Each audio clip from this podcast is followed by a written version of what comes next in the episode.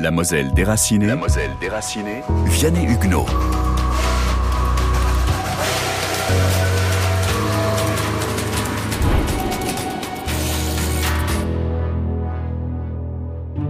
Ils logeaient chez les habitants dans les granges, euh, bien et bien entendu, pour leur voyage, ils étaient euh, à l'air libre, à la belle étoile. Et je me souviens, les gens du pays de Biche évoquaient ce terrible orage euh, de la nuit du 1er au 2 septembre qui les a surpris. Il n'y avait rien pour les abriter, c'était dans une immense prairie.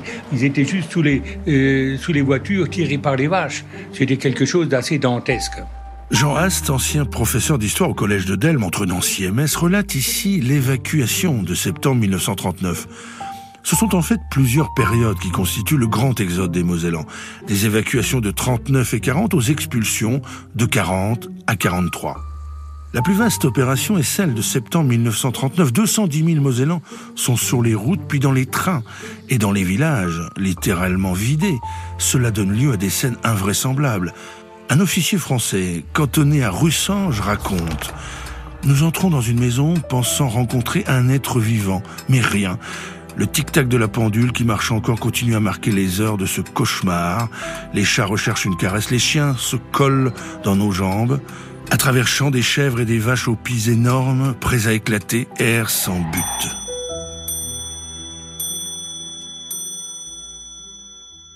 Ce qui était éprouvant à l'époque, c'est que on est parti en disant au revoir à toute la famille et on s'est retrouvé dans le train, euh, partir sur Bordeaux alors qu'on n'avait jamais.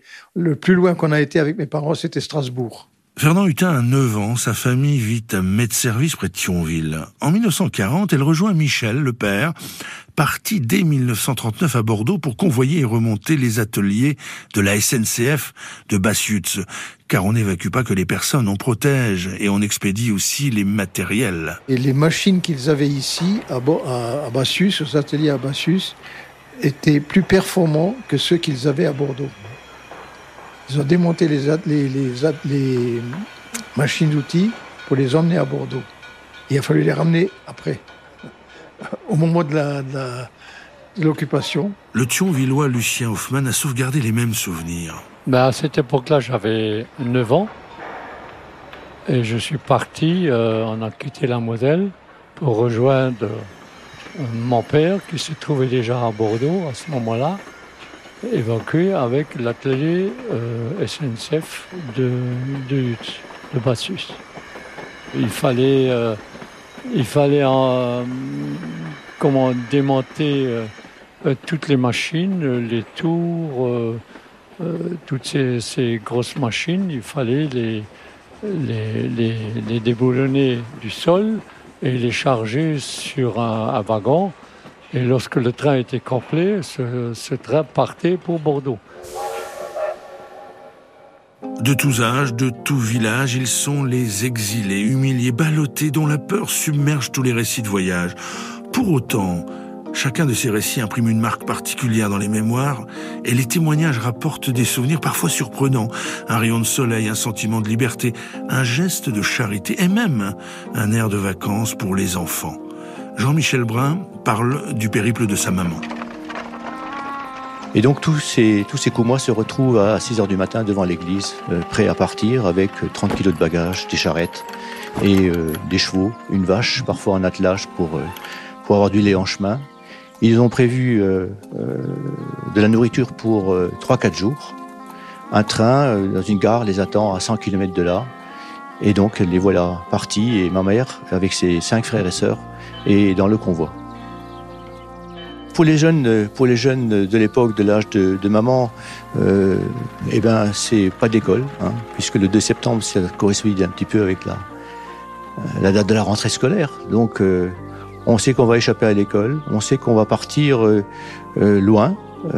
Ça prend un petit peu des heures de vacances, ce qui n'est évidemment pas le, le, cas des adultes, puisque ils ont tout abandonné, maison, troupeau, euh, bêtes. Euh, et les voilà partis donc euh, pour une destination inconnue. Ils savent à ce stade-là qu'une seule chose, c'est que la direction, c'est le département de la Vienne. Lucien Robin fait aussi revivre le voyage de sa mère. Et puis, il y a dans le village de Varsberg euh, une famille de cultivateurs assez aisés qui avait un grand chariot et qui invite euh, ma mère et ma sœur à se mettre sur ce chariot. Le trajet, ma mère en retient que peu de choses. En fait, que c'était difficile, euh, que voilà, il n'y avait rien. Il y avait un point positif. Il faisait beau, et dormir la belle étoile donnait une impression de liberté. Nonobstant ces instants volés à la panique et à la frayeur du temps, tout est épreuve, et tout ou presque est nouveauté. L'exil, de façon brutale, ouvre des chemins inexplorés. Quand les Bichois, à pied, pour rejoindre leur gare de départ, font escale à Delme, ce sont deux Moselles qui se rencontrent, celle des germanophones et celle des francophones. Jean Ast, et donc les gens évacués devaient venir avec leurs attelages de chevaux, de vaches, de bœufs, et les gens d'ici étaient requis pour les loger, les nourrir. C'était une espèce de mélange extraordinaire. Et puis euh, ces gens qui parlaient un patois germanique pour la plupart du temps, pour les gens d'ici, c'était un peu frappant. Ah, tiens, il y, a déjà des, ils sont des bizarres ces gens-là. C'était le premier contact. Et puis, ils ne se rendaient pas compte, les gens d'ici, que bientôt ils prendraient le même chemin qu'eux, un peu plus tard, lorsqu'il y aurait les expulsions. La Moselle déracinée avec le département de la Moselle.